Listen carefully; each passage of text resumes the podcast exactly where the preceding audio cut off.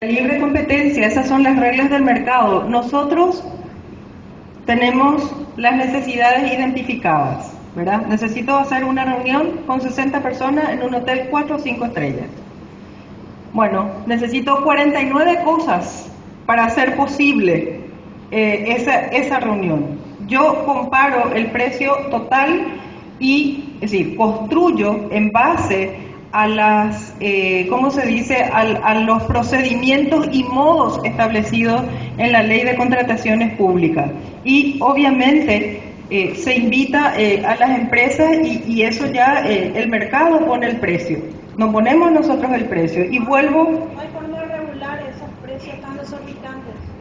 Yo te, yo te pregunto, y, y sería bueno hacer esta misma rueda de prensa con las empresas paraguayas. ¿Verdad? Porque justamente el libre mercado, ¿qué es? La posibilidad de que las distintas empresas compitan, ¿verdad? Y ellos establecen el precio. Los países que le ponen el precio a todo, ¿cómo se llaman?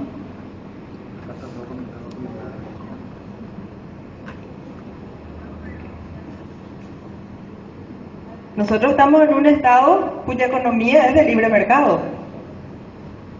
¿Y la responsabilidad de la UOC del MES cómo queda ahí, ministra? ¿Ellos tenían, estaban encargados de ver eso o se les pasó? ¿Qué, pasó?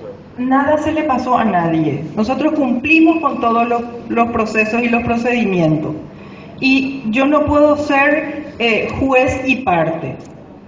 Hasta este momento, esta licitación no ha tenido reparos jurídicos durante el llamado durante la evaluación posterior eh, a la adjudicación. No ha tenido ningún reparo jurídico. Total del contrato posible, es decir, eh, el presupuesto es de 200 millones y no estoy obligada a gastar los 200 millones, hasta 200 millones. Es decir, cuando uno hace el concurso de ofertas se le dice, bueno, eh, necesito estos servicios y háganme, cotícenme estos servicios eh, para los años 2016 y 2017, para dos años. Para dos tipos de servicios de, de catering para dos años. Sí. ¿Por qué? Porque se trata de un proyecto específico. Esta no es la comida de los funcionarios.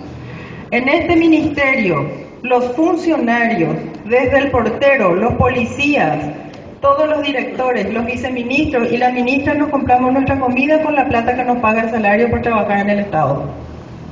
No hay distinción en eso. A ver los funcionarios, ¿cierto o no? Y se quejan. ¿Y el proyecto PISA cómo queda, ministra? ¿Y queda suspendido con esta suspensión de.? De ninguna manera se puede suspender el proyecto PISA.